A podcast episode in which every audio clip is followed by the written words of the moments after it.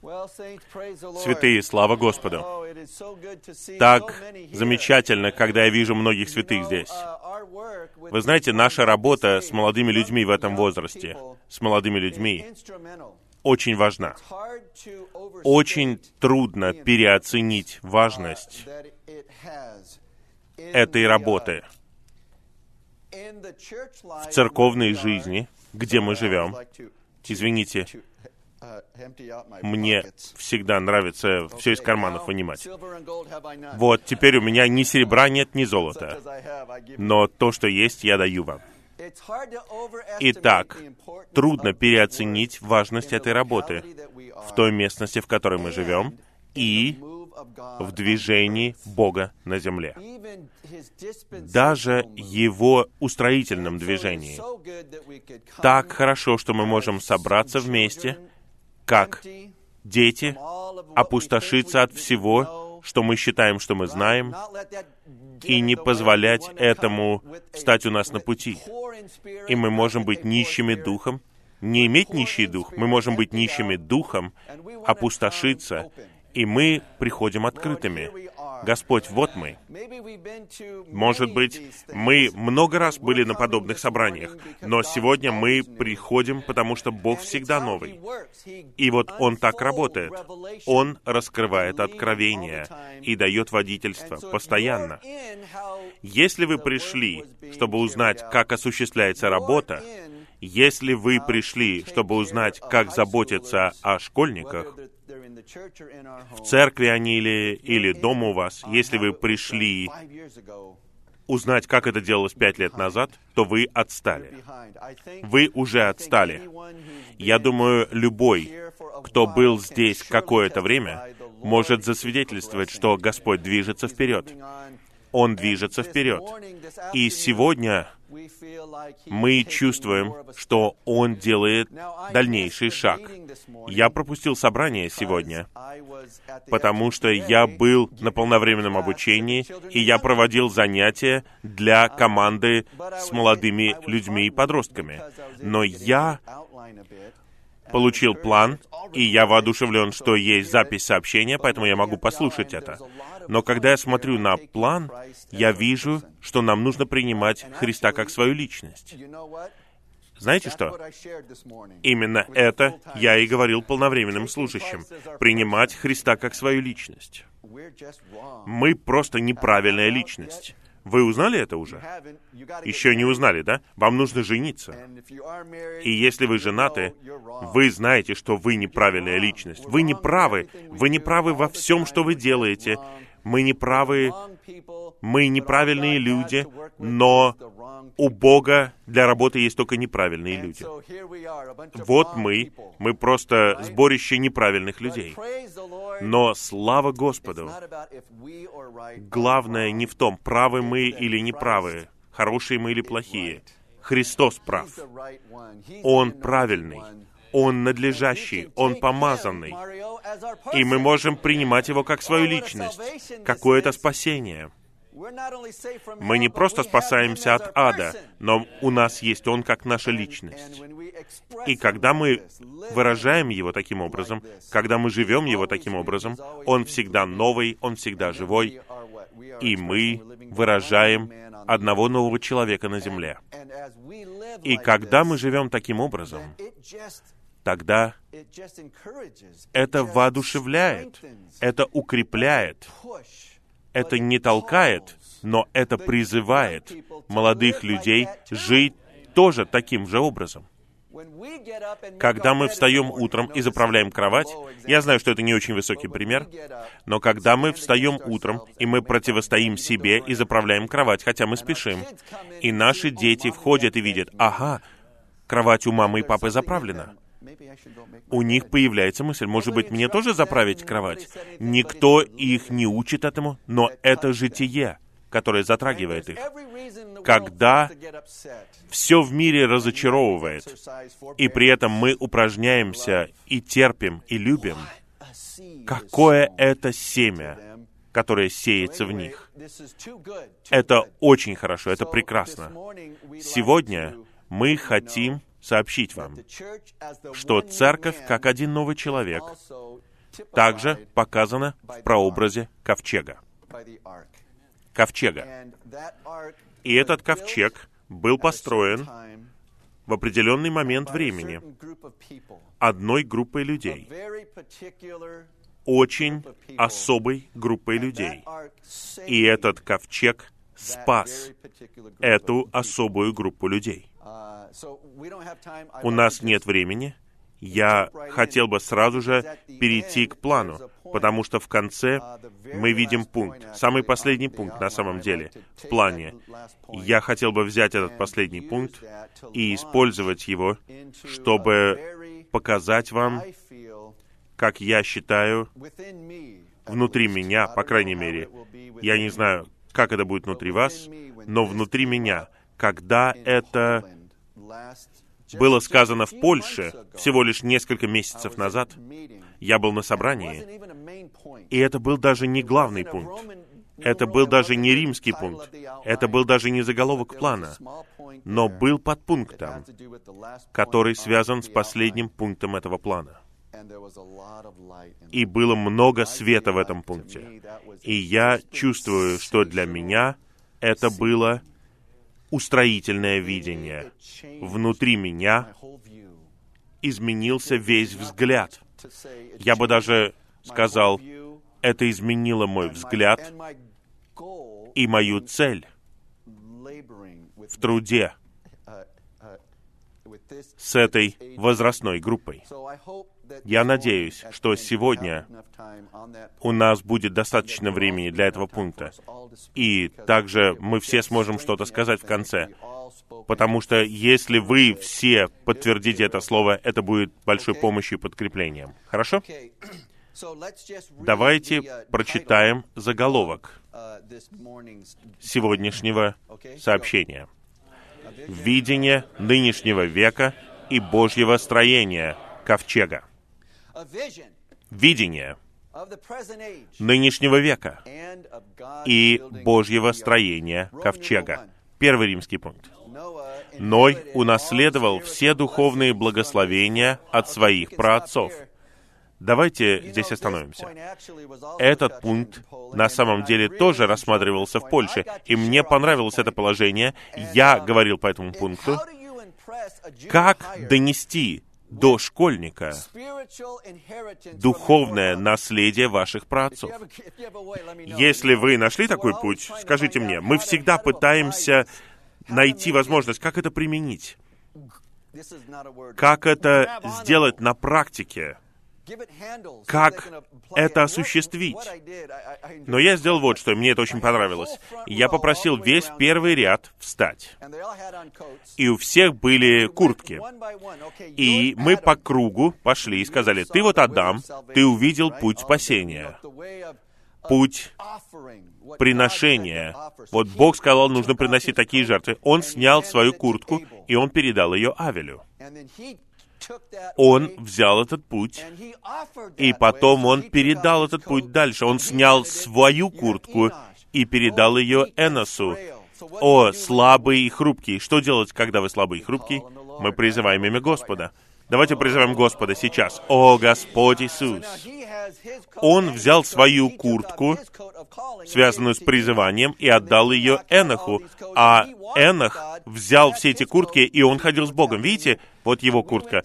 И вот так мы прошли через шесть тысяч лет истории. Все это, Watchman Ни, о, если мы будем говорить о куртках, у нас просто целый шкаф этих курток. И вот у нас был один школьник. Вот мы. И вот вся история наших праотцов в Божьем движении. И он просто в руках держит просто гору этих курток. И он живет для того, чтобы осуществить послание к Ефесянам 3.2, где говорится в конце «мне для вас». Все его сердце было просто отдать все этому школьнику, этому молодому человеку, он все получает и уходит. О, разве это не больно? Разве это не ранит вас? Нет, так не может закончиться. Нужно все переустроить. Брат, возвращайся. Мы должны быть лучшими получателями. И так чудесно на него взвалили все эти куртки, он был завален ими. Спасибо. Конечно, все эти куртки на него не налезают еще. Он еще не вошел в действительность и переживание этого, но они у него есть. У него есть эти куртки. И у него есть вся жизнь, чтобы вырасти в это. Правда чудесно? Одна куртка за другой. Он все это получает. Спасибо, брат. Именно так мы должны двигаться. Мы должны давать нашим молодым людям куртки куртку призывания Господа, куртку слитого духа, куртку всеобъемлющего Христа. Куртка за курткой, куртка за курткой. Понимаете, что я имею в виду? Вся истина не должна останавливаться на нас. Она не должна останавливаться на нас. Мы должны задать вопрос, как я могу передать это? Как я могу, Господь? Вот что он сделал. Ной унаследовал все духовные благословения от своих праотцов. Посмотрите на Ноя. Он ходил с Богом. Откуда он это взял? Он взял это от Эноха. Ной призывал имя Господа. Откуда он это взял? От него. Он взял от Эноса. Ной стал Ноем, потому что он получил все от своих праотцов. Но в дополнение к этому, Ной сам получил дальнейшее видение. Сам лично, и оно полностью управляло его жизнью, работой и служением. Если мы хотим быть сегодняшними Ноями, мы должны видеть, что Ной делал. Сразу же у нас должен возникнуть вопрос, а что Ной увидел? Мы должны увидеть параллель и мы в плане увидим, что сегодня мы делаем работу Ноя. То, что он видел, должны увидеть мы. Давайте посмотрим, что он увидел. Хорошо? Второй пункт. Все вместе. В шестой главе Бытия Бог ясно показал Ною, что век был полностью злым. Пункт А. Время Ноя на земле было не только злым, но и растленным до такой степени, что Бог больше не мог его терпеть. Б. Люди, одурманенные едой, питьем, женитьбой и замужеством, не знали, что идет суд. Пункт В. В дни Сына Человеческого будет то же самое. Люди будут одурманены нуждами этой жизни — не зная, что с приходом Господа к ним приближается Божий суд, обозначаемый потопом. И следующий пункт Г. Нам нужно иметь осознание того, что век, в котором мы живем, подобен дням Ноя, и что состояние этого века указывает на то, что парусия Господа должна произойти скоро. Вы должны подчеркнуть эти слова. Нам нужно иметь осознание. Нам нужно видеть этот век. Нам нужно увидеть этот век. Если мы хотим осуществлять работу Ноя, нам нужно увидеть то, что увидел он. У него была полная ясность. Век, в котором он живет, это злой, растленный век, век насилия. Это происходило в шестой главе Бытия. Всего лишь за несколько глав до этого Бог сотворил человека. И он сказал очень хорошо. А теперь он смотрит на человека и говорит, я раскаиваюсь в том, что я сотворил человека. И он должен прийти и уничтожить их всех. Что произошло? Что произошло? Произошло несколько вещей. Первое — падение человека продолжалось все дальше и дальше, до такой степени, что все помышления сердца человека были зло во всякое время. Это означает, что человек был злым полностью, он был растленным до конца. Уже было невозможно иметь чистые мысли. Все было растленно. Уверяю вас, сегодня я помню еще до того, как была изобретена компьютерная... Как называется это? Графика. У кого-то возникала мысль сделать фильм, но они этого не могли сделать, потому что было невозможно. Просто это было невозможно. И у них возникала эта злая, ужасная мысль, но они ничего не могли сделать. Но теперь, уверяю вас, все что угодно, все, что в сердце человека проявляется вживую, в цветах, высокой четкости, IMAX, все это в сердце человека. То, что мы видим на экране, независимо от размера экрана, все это рентген сердца человека. И трудно найти что-либо, что можно посмотреть. Практически нет ничего чистого уже. Все помышления сердца человека злые постоянно, как в дни Ноя. Дни Ноя были наполнены насилием. Насилием. Совсем недавно один человек проиграл чемпионат по видеоиграм. Тогда он вышел на улицу, вернулся с пистолетом и начал убивать людей. А незадолго до этого, я не знаю, может быть, какое-то время назад, был человек, который всю свою жизнь водил автобус. И все его любили. Он был очень приятным пожилым человеком, который водил автобус много лет. Он усердно работал вот так вот. И вот наступил его последний день перед выходом на пенсию последний день на его работе. И так получилось, что он своим автобусом просто чуть-чуть поцарапал зеркало заднего обзора на машине. Он тут же остановился. Он попросил всех подождать. Он вышел, он извинился, а владелец машины так сильно разозлился, что кто-то поцарапал его машину. Тогда на виду у всех людей, сидящих в автобусе, этот человек достал пистолет и застрелил водителя. Что происходит? Такое впечатление, что больше нет никакого контроля. Одно насилие.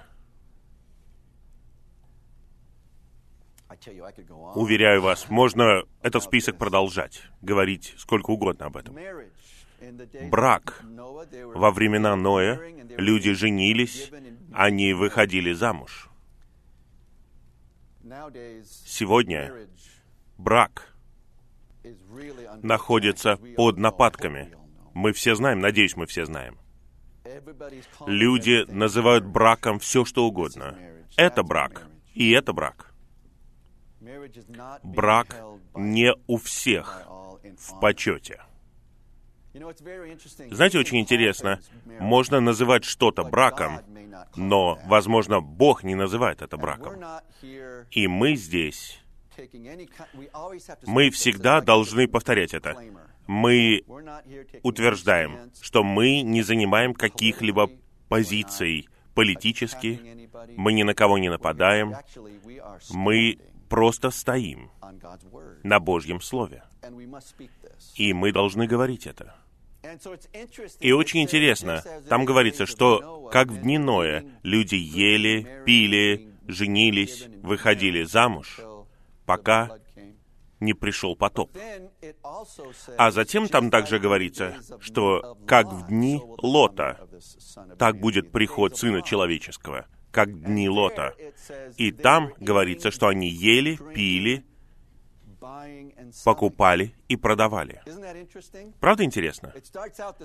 Начало одинаковое, но потом мы видим различия. Почему? Потому что то, что происходило в Содоме, Бог не мог назвать браком.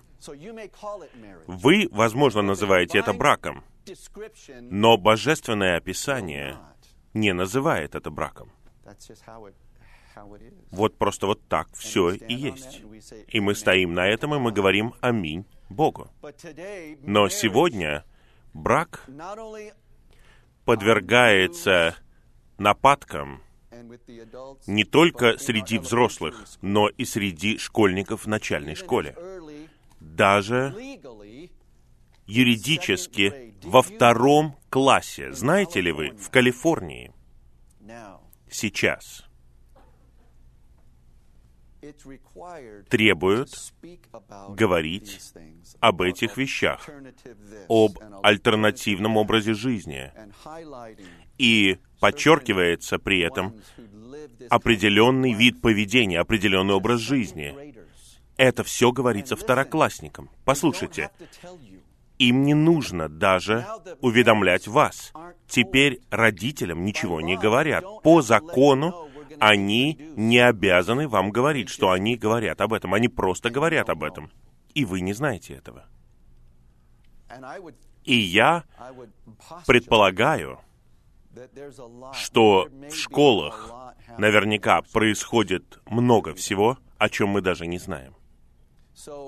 Итак, святые, нам нужно увидеть. Нам необходимо осознание. Мы не можем мы не можем думать, что дни, в которые мы живем сейчас, точно такие же, когда мы были детьми. Мы даже не можем так думать, потому что это не так. Все продвинулось намного дальше. И мы не можем думать, что страна, в которой мы живем, культура, в которой мы живем, точно такая же, как страна или культура где-то еще. Может быть, вы только переехали сюда, и вы думаете, о, все одинаково здесь. Нет. Добро пожаловать в Соединенные Штаты. Добро пожаловать в Калифорнию. Калифорния ведет за собой других. В ад. Мы растлеваем весь мир. Два побережья подобны этому. Итак, я не знаю, довольны вы этим или нет. Извините. Но я хочу сказать, если мы переехали сюда из другой страны, нам нужно увидеть, что здесь происходит.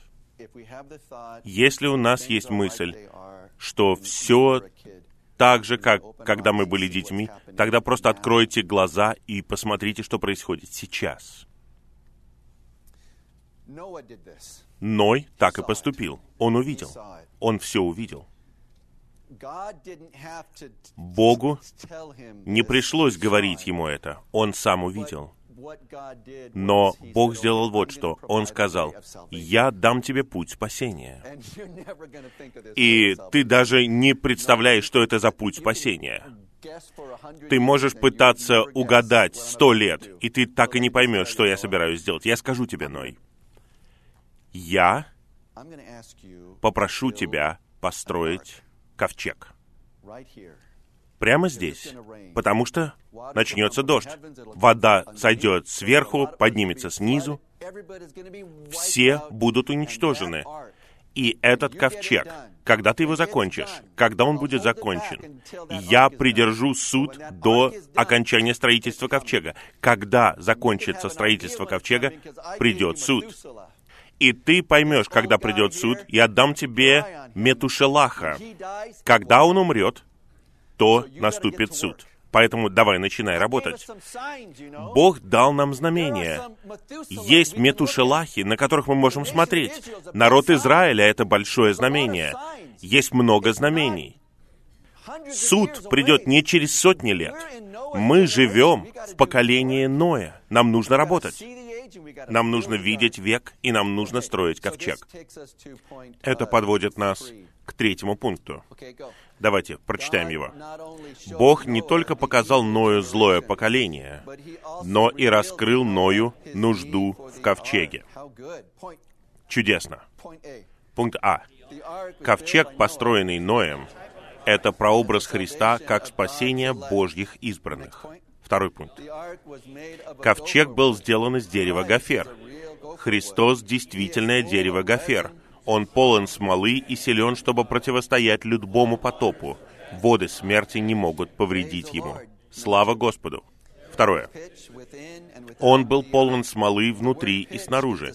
Слово, переведенное как «смола», это то же слово, что и «искупление» на языке оригинала.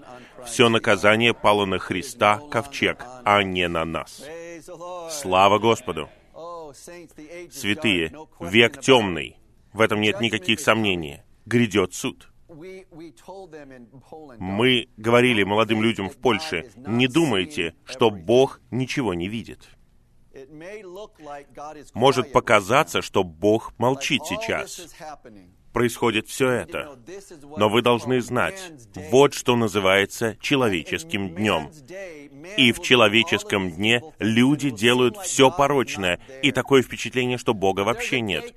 Но придет день, который называется Днем Господним. И этот день придет. И вы увидите, увидите, что Бог смотрел за всем. Он знает, что делать. Он знает, что судить. И Он так и поступит. Он разложит все на элементы. Но слава Господу за Христа. Вы в Христе. И Он полон смолы. Никакая вода сюда не может проникнуть. Он самое прочное дерево. Он не сломается, когда все станет трудно. Слава Господу! Это ковчег из трех этажей. Отец, Сын и Дух. Полнота божества обитает в Христе телесно. Ковчег имеет только одно окно. Только одно окно, один источник света. Бог, Отец, источник всего. Так прекрасно. Мы можем входить глубже в ковчег, мы можем подниматься выше в ковчеге. Ковчег — это богатый прообраз Христа. И если вы не спасены, я сейчас благовествую, мы на евангельском собрании, если вы не спасены, вы должны войти в Христа, как в свой ковчег. Мне хотелось бы рассказать вам историю, но я остановлю сейчас. Вам нужно войти. Но послушайте, давайте перейдем к следующему пункту. Итак, Христос наш ковчег, аминь. Это богатый прообраз Христа. Но здесь мы видим нечто еще. Ковчег — это прообраз Христа, не только индивидуального Христа, но и совокупного Христа, Церкви. Что является ковчегом сегодня? Как Бог положит конец злому поколению и принесет новый век? Каким образом? Благодаря церквям. Господь еще не вернулся. Почему? Потому что Он все еще ждет, пока не будет построен ковчег. Когда ковчег будет построен, Господь Иисус вернется. Мы взираем на Него. Господь, когда ты вернешься? Когда ты вернешься? А Он смотрит на нас. Когда вы построите церковь? Когда это будет сделано? Чем вы занимаетесь? Давайте работайте. Берите молоток, гвозди. Нам нужно строить ковчег.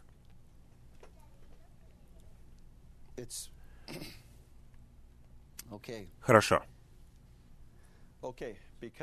Поскольку я хотел бы оставить время для всех вас, и поскольку мы должны коснуться этого пункта в конце, давайте перейдем к четвертому пункту. Итак, сначала качестве обзора, если мы хотим совершать работу Ноя, которая меняет век, нам нужно увидеть этот век.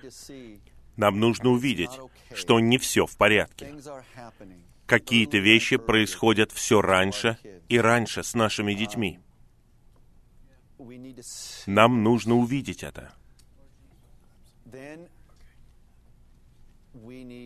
Затем нам нужно строить ковчег.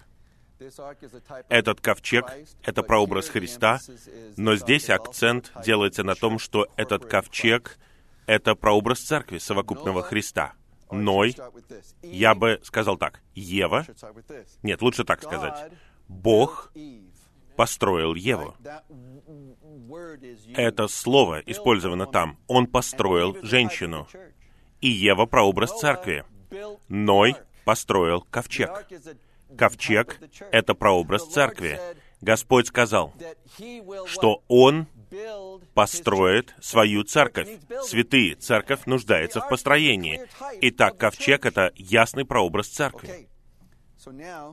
Итак, сейчас кто входит туда? Кто входит туда? Вот суть. Прочитаем давайте четвертый пункт. Только Ной и его семья из восьми человек служили, находясь под видением. Только Ной и его семья из восьми человек находились под видением.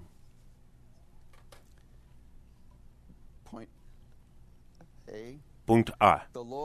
Господь желает, чтобы семья Ноя построила ковчег и свидетельствовала против течения века, чтобы он мог использовать их для того, чтобы завершить этот век и принести век царства.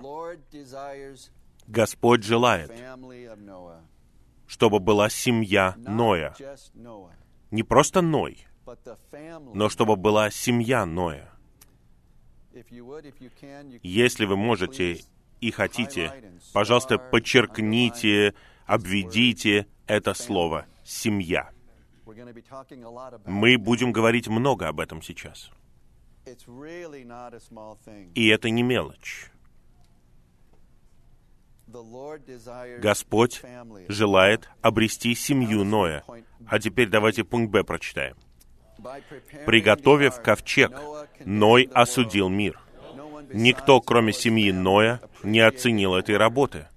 Когда на нечестивое поколение пришел потоп, Ной и его семья были в ковчеге, будучи защищены, сохранены и спасены. Защищены, сохранены и спасены. Чего мы хотим для наших молодых людей? Чтобы они были защищены, сохранены и спасены. Но мы теряем многих из них по некоторым подсчетам, до 50%. Но мы, да, так и есть, да. Но мы изучаем это все больше, последние лет пять или шесть. Именно поэтому мы попросили все местности, пожалуйста, проведите перепись. Каждый год проводите ее. Кто у вас есть? Чтобы мы знали, что происходит. Нам нужно знать, что происходит. Некоторые местности теряют от 5 до 10 процентов. Если брать со средних классов школы, вот, до того, как они закончат школу, вы скажете, о, 5 процентов, неплохо. Но я напоминаю вам, Господь не потерял ни одну овцу. Одна овца пропадает, он идет, оставляет всех и находит ее. Некоторые местности теряют от 30 до 50 процентов школьников.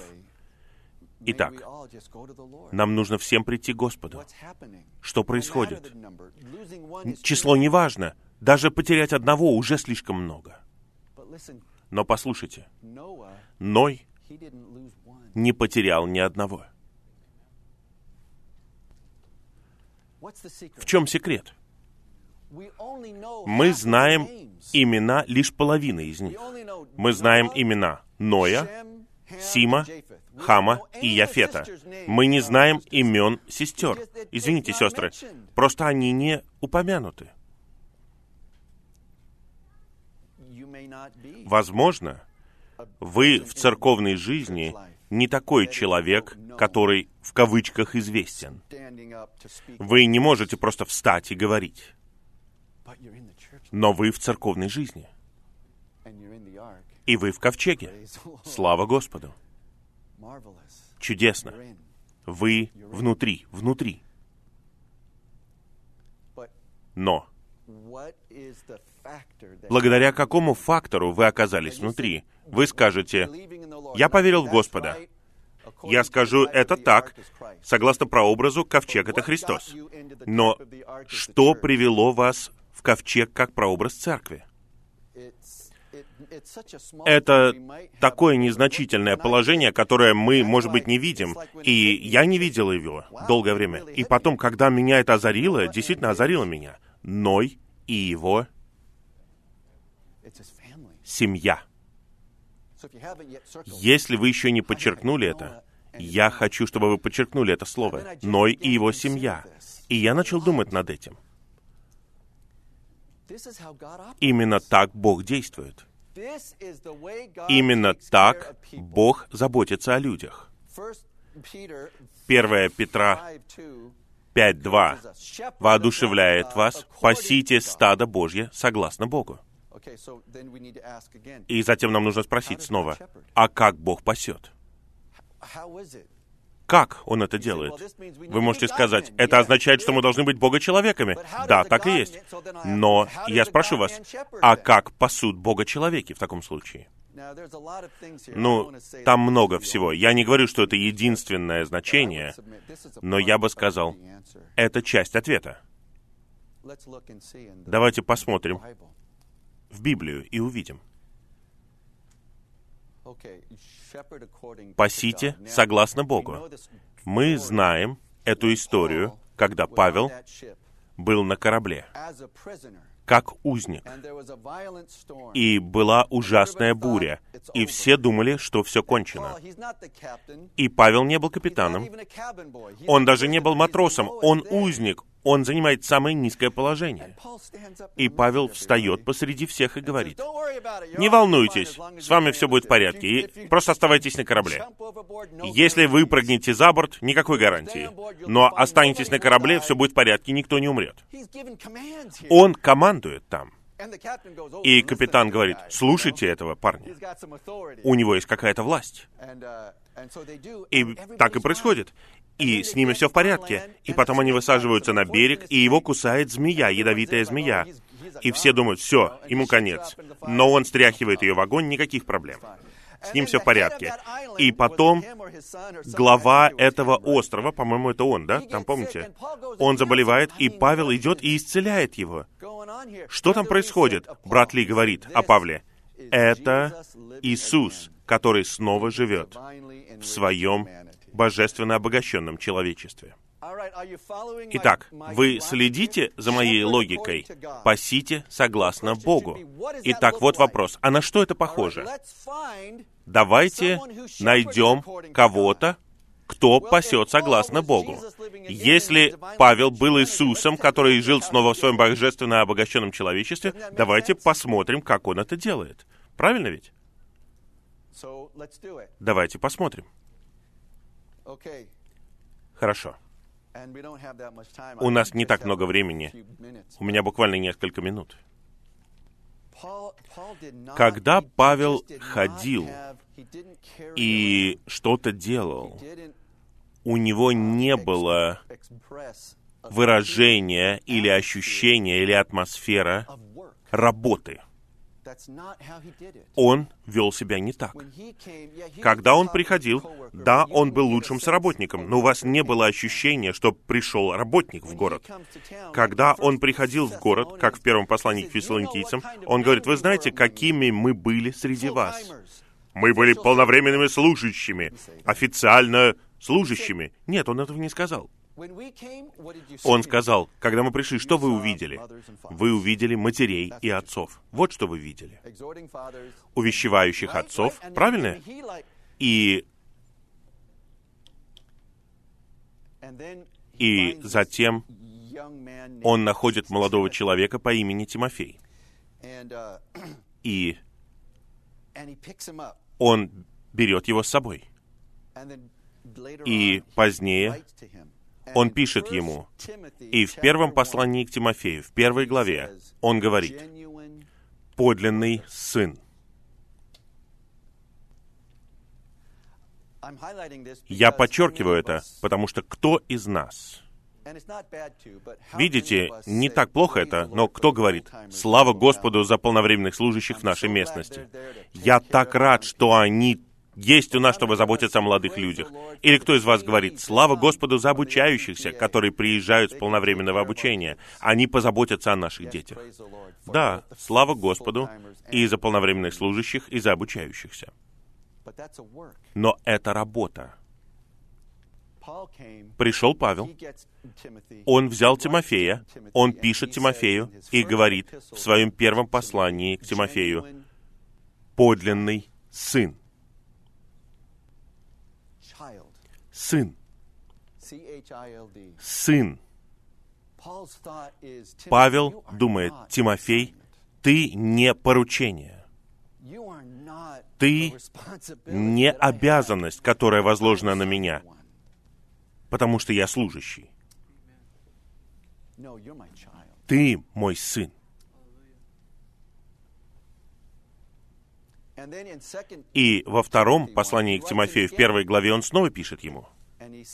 И он говорит, что он не просто подлинный сын, но он называет его возлюбленным сыном. Правда хорошо? Возлюбленный. Это значит очень много, когда школьник узнает, что он не раздражает вас, но что он возлюбленный.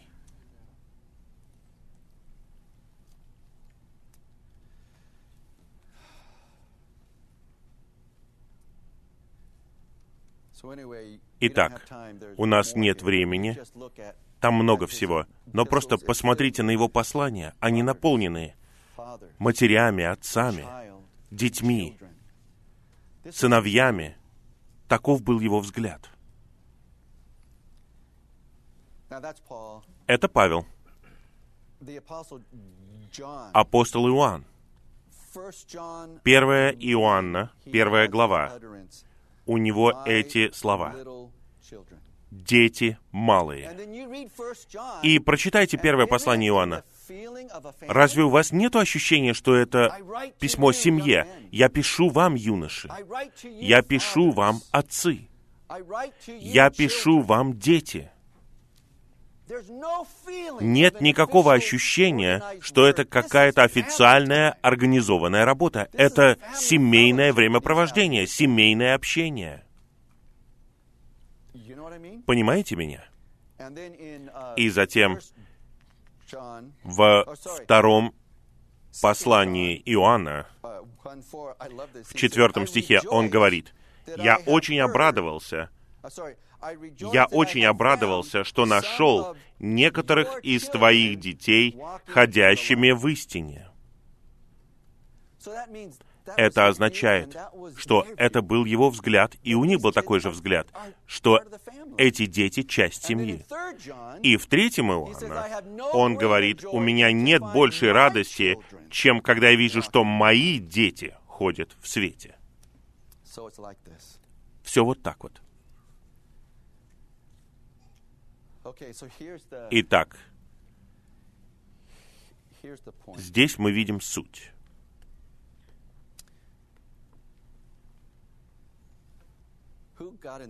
Кто вошел в ковчег? Семья. Семья. Бог заботится о семье, как в дни Ноя. Он позаботился о семье, как в дни Лота. Он даже позаботился о семье, Туда пришли ангелы и спросили у Лота, «Есть ли у тебя здесь семья?»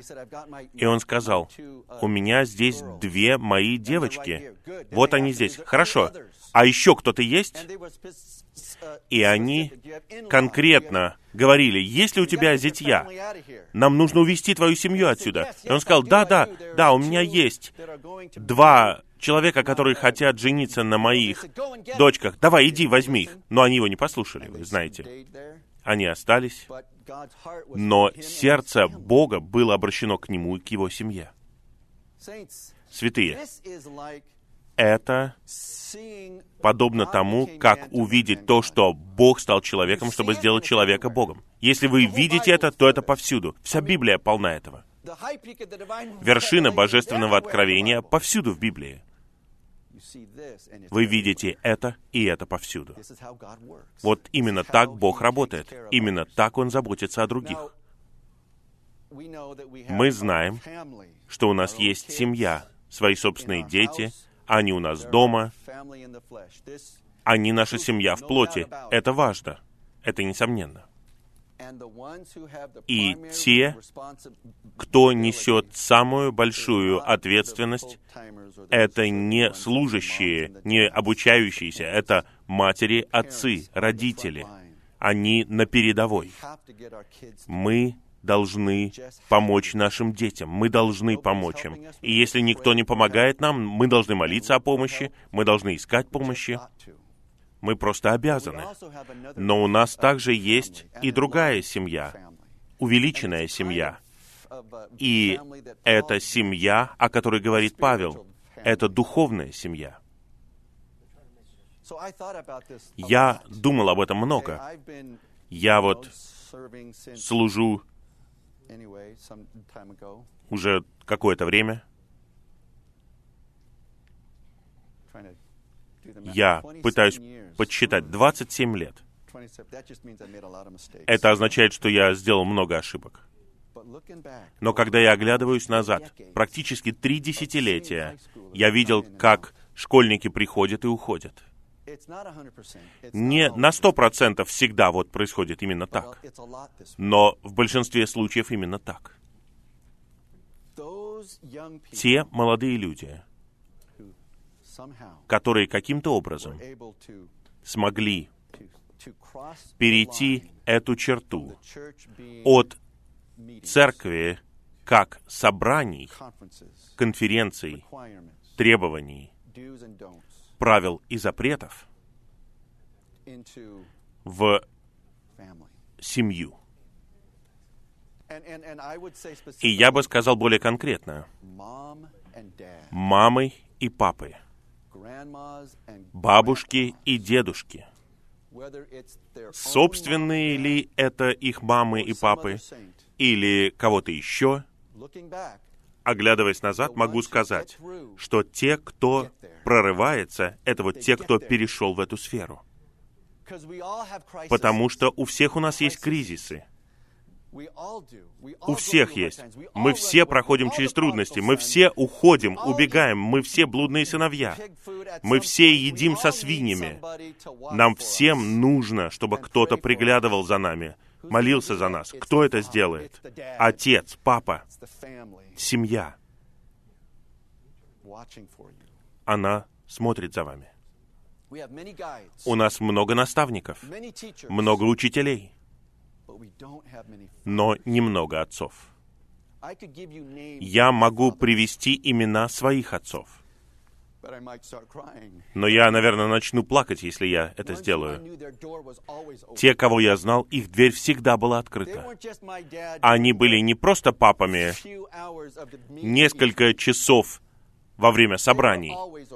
Они всегда были открыты, у них всегда были печенья. Они вот такими были. Когда я пах хорошо, они любили меня. Когда я пах плохо, они все равно меня любили. Они никогда не отталкивали меня. Дети, которые получают такую помощь, они выживают. Очень часто. И последним пунктом в этом плане должен быть стих. Не от того, кто бежит, не от того, кто желает, а от Бога, являющего милость. По-моему, это, это в послании к римлянам. Кто в конце выживает? Божья милость. Полностью. Но оглядываясь назад, именно те, кто входит в это, выживают. И у меня есть еще два примера, и потом я остановлюсь. Хорошо. Мы все сейчас. Это предписанный Богом путь в жизни. Что даже если у вас много детей, лишь немногое количество детей нуждаются в настоящей заботе вот в данный момент времени. Я знаю семью, где 12 детей. Но не нужно всем подгузники менять одновременно. Лишь нескольким. В итоге остальные помогают. Итак, Божий путь том, что мы не можем заботиться о многих вот так вот. Брат Ли говорит, у нас есть общая забота, мы заботимся обо всех, мы заботимся обо всей местности, обо всех. Но потом он говорит, у нас должна быть более конкретная забота о двоих или троих. Вот именно такая забота нам нужна. Это забота о ребенке. Нам нужно открыть глаза и посмотреть, где мы живем. Я не служащий, я не обучающийся, но я усыновляю тебя. Я наблюдаю за тобой. Я наблюдал за тобой. И я усыновлю тебя. Хочешь ты или нет. Ты мой. Ты войдешь в ковчег. У тебя получится. И я буду с тобой там. Давай, приходи, поедим печенье. Вот что сделал Павел в 16 главе Деяний. Он увидел Тимофея, и он сказал, я хочу, чтобы он пошел с нами. И он пошел. Так и было. Павел решил. Нам нужно увидеть это. Есть кто-то в нашей местности, кому отчаянно нужны мамы и папы, духовные родители. Вы должны усыновить их. Официально вы такие или нет, мы не говорим об этом. Мы говорим об отцах и матерях. Затем мне это нравится. Есть дети, которые должны усыновить родителей. Если никто не подходит к этим школьникам, если мы не пойдем к этим школьникам, они должны увидеть в какой отчаянной ситуации они находятся, и они должны усыновить себе родителей. Они должны подойти к кому-то из нас и сказать, а где печенье? Вы знаете, они просто должны стучать вам в дверь поздно вечером и сказать, мне нужно поговорить. И вы должны открыть. Вы были усыновлены. Вы спросите, а где это в Библии? Где пример? У меня есть пример такой. Есть такой пример. Руфь. Разве она не так поступила? Вот Наиминь, Руфь и Орфа. Наиминь — это мама, ее муж умирает. Элимелех, он умер. Вот она, сирота. Потом умирают их мужья. Мужья Руфи и Орфы, они все вдовы, они все одиноки. И Наимень говорит, уходите, у меня больше нет для вас ничего. Это ужасное служащее. Уходи из церковной жизни, давай, уходи. Уходи от Божьего народа.